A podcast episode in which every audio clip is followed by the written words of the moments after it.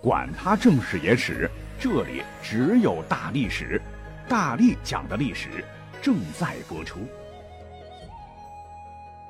大家好，我是大力丸儿。这个暑假的时候，有个电影我看了两遍，那就是《封神榜》，呃，也使得商务英语火了，这个质子团的鸡胸火了。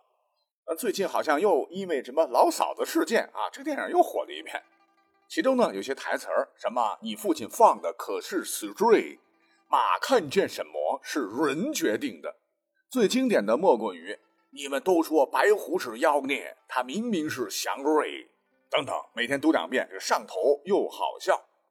而本集重点首先要讲的就是，那明明这个骚狐狸啊附身在妲己身上，明摆着孽畜嘛，祸国殃民啊，他怎么能是祥瑞呢？而所谓的祥瑞，古人认为就是指吉祥的征兆。一直以来被儒家认为是表达天意的、对人有益的一些现象，所有的这个正史啊，呃上面都专门增设了福瑞志一项，就记载前代和历代出现的祥瑞，而神兽就是其中的一大类。咱们先说这个结论，其实电影当中啊，这个阴兽说的没有错，白狐在很长时间它确实是祥瑞，而不是骚狐狸。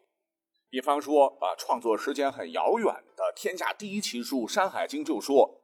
青丘山上有一种动物，外形长得像狐狸，长有九条尾巴，能发出婴儿般的声音。吃了它的肉可以驱邪避害，有点唐僧肉的感觉。之后又加码，传说夏商周甚至更久远的年代，若有人与之相遇，必定会有天大的好事。甚至是在《吕氏春秋》当中有这么一个故事，说当年这个治水的大禹发达之前，三十多岁还是单身一个。族人很着急，因为那个年代古人寿命短，你这三十多岁娃早就几个了哈。他其实也着急啊。有一回当行至涂山的时候，遇到了白狐九尾，这是祥瑞啊。很快这个姻缘到了，就娶了涂山氏一位年轻漂亮的女娇为正妻。自个儿不仅开枝散叶，家族兴盛，还因治水有功，被尧帝禅让了天下。儿子后来还开创了我国第一个朝代夏朝。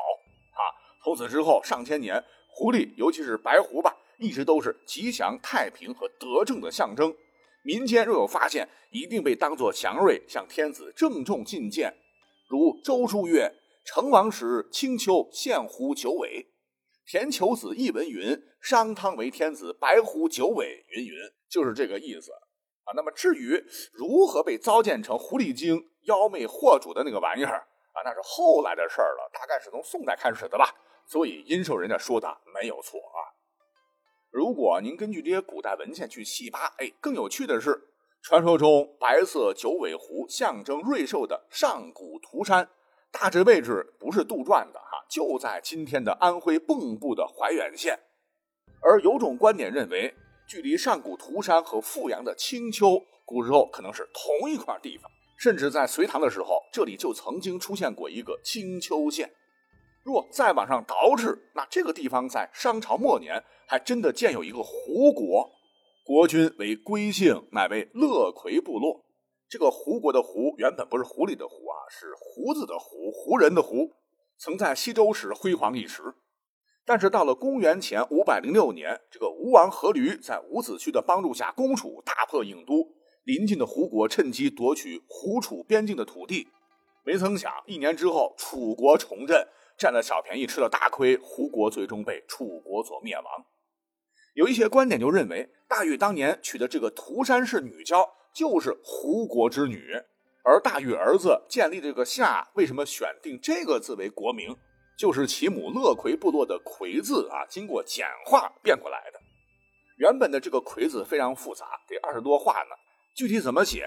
那古代神话传说中不是有一种一条腿的怪物，唤作魁牛吗？用它的皮做鼓，并用雷兽的骨做锤，敲击鼓，鼓声响彻五百里之外，威慑天下。对，就是这个魁牛的魁。专家还说，那经过分析，搞不好传说涂山氏女娇就是白色九尾狐狸的化身，而青丘就是九尾狐的故乡，也很有可能刚才提到的这个胡国的胡，传着传着就被神化为了瑞兽狐狸的出没的福地，成了狐狸的狐了。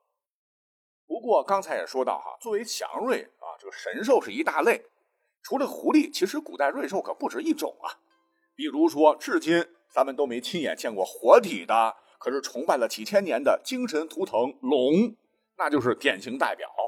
龙传说能飞行，善变化，呼风唤雨，脚似鹿，头似驼，眼似兔，颈似蛇，腹似狮，鳞似鱼，爪似鹰，掌似虎，耳似牛，堪称瑞兽之首。外加一直以来也是帝王的象征啊。像司马迁的《史记》明确就写，刘邦乃是其母与金龙交合而成啊，人兽交，跟他老父亲还没关系。唐史还说，李世民出生之时。二龙系于馆门之外，皆真龙天子也。从此，皇帝的脸得称龙颜，身体得称龙体，等等等。以龙为贵，以龙为尊，跟青丘一样，我国也出现了不少地名以龙为名。还真的哈到地图上去查了查，一数至少十几个呀。比方说，河北秦皇岛市有个地方唤作卢龙，它的县志载：卢者黑也，龙者水也。北人谓黑水为卢龙。这个黑水呢，就是今天的青龙河。由于那里呢铁资源丰富，河床有大量黑色的铁矿石沙粒，阳光反射看着就像青黑色一样。这条河也被称为七水，河流蜿蜒，四龙腾转，各级龙王也管江河湖海嘛。卢龙由此而来。若是地图再往南，你会发现在浙闽赣边界有一座水系纵横、呃这个河谷小盆地大小众多的地方，被称作龙渊。想当年，这个春秋欧冶子在此铸剑，得三柄宝剑，七称龙渊。本来这个称呼叫的好好的，到了唐武德三年（公元六百二十年）的时候，哎，不行了，因为高祖李渊建唐，皇帝姓名要避讳，将龙渊改为了龙泉。让历史传承，龙泉宝剑至今被誉为剑中之魁也。此外，有首诗也非常有名啊，说水不在深，有龙则灵。地理大成山法全书还说：“龙者何？山之脉也。土乃龙之肉，石乃龙之骨，草乃龙之毛。”就是不光水系了哈，在他们风水学的眼中，山势巍峨或奇峰罗列或连绵起伏，也都可以称之为龙。因此，在浙江赣州呢，有个县就因丘陵起伏绵延如游龙，得名龙游县。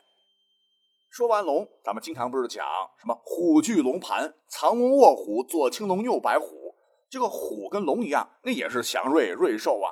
我也替大家伙啊搜遍全中国的地图，发现还真有不少虎的地名。如全国唯一一个以虎为名的城市，您猜是哪一个？没错，就是位于今天黑龙江省鸡西市的县级市虎林。这个地方呢，我没去过，但是我看过它的这个宣传片，觉得还是不错的哈。是林木茂盛，经常有东北虎出现。可是它得名啊，跟老虎是没有关系的啊。之所以叫虎林，就是因为境内横穿一条七虎林河，故名虎林。而这个七虎林，乃是满语的音译啊，意思就是沙鸥云集之地。古代这里呢为肃慎，就是满族等通古斯诸族的祖先之一，以及赫哲族的世居地。大概是在清朝的时候，这里不是他们发源地吗？就设了虎林厅。一九一三年改厅为县，一九九六年是撤县设市。而虎林不仅峰峦奇秀啊，景色绚丽多姿，一年四季季季有景，景色宜人。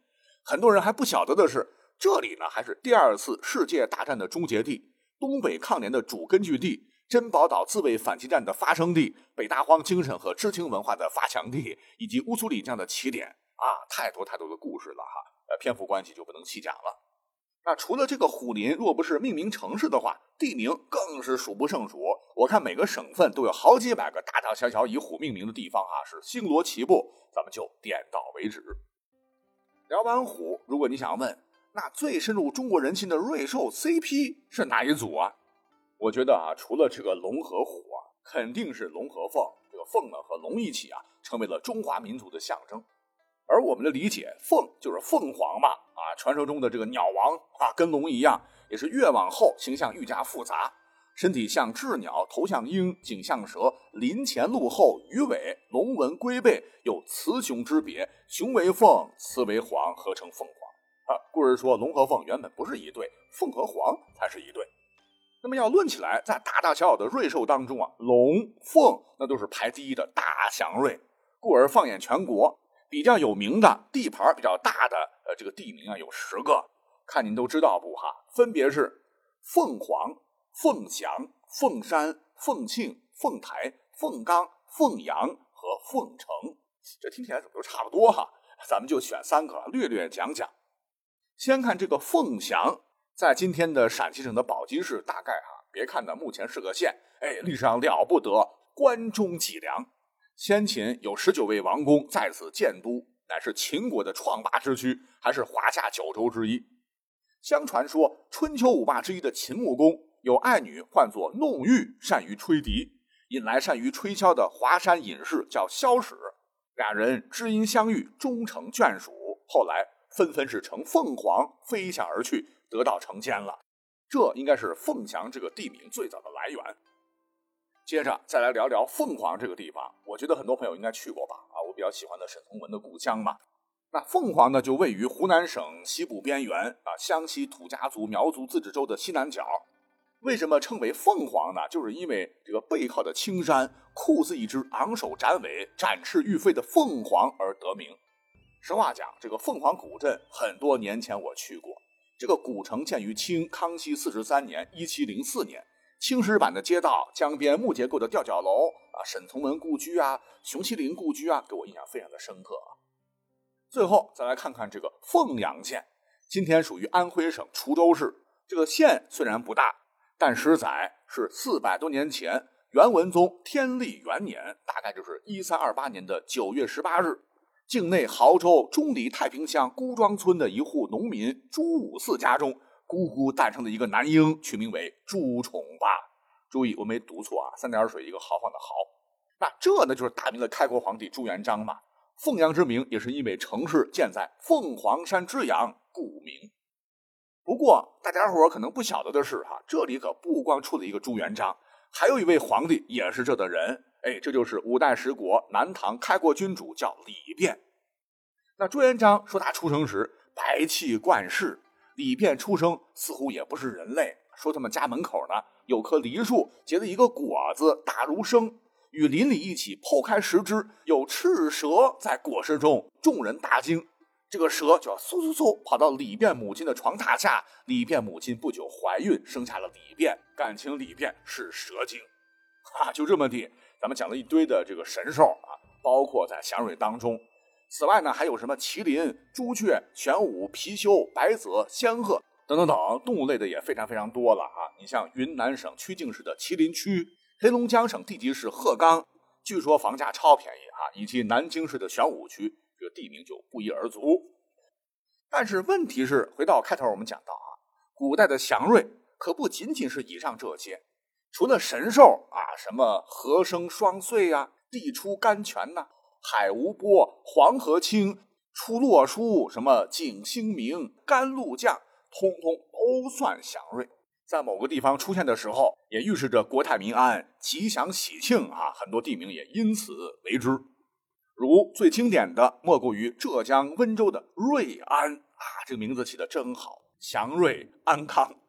再有呢，浙江南部温州市的泰顺，泰山的泰啊，顺利的顺。乃是明朝景泰帝得祥瑞亲赐，国泰民安，人心归顺之意。再来一个，陕西省东南部西晋武帝司马炎啊，因为天下大定，祥瑞频出，为了安置巴山一带的流民，保持边疆稳定，取万年丰乐、安宁康泰的安康。哎呀，太多太多这样地名了啊，我三天三夜也讲不完。一句话，我真的为我是中国人而骄傲，为我们古代有这么多丰沛的历史文化资源而骄傲。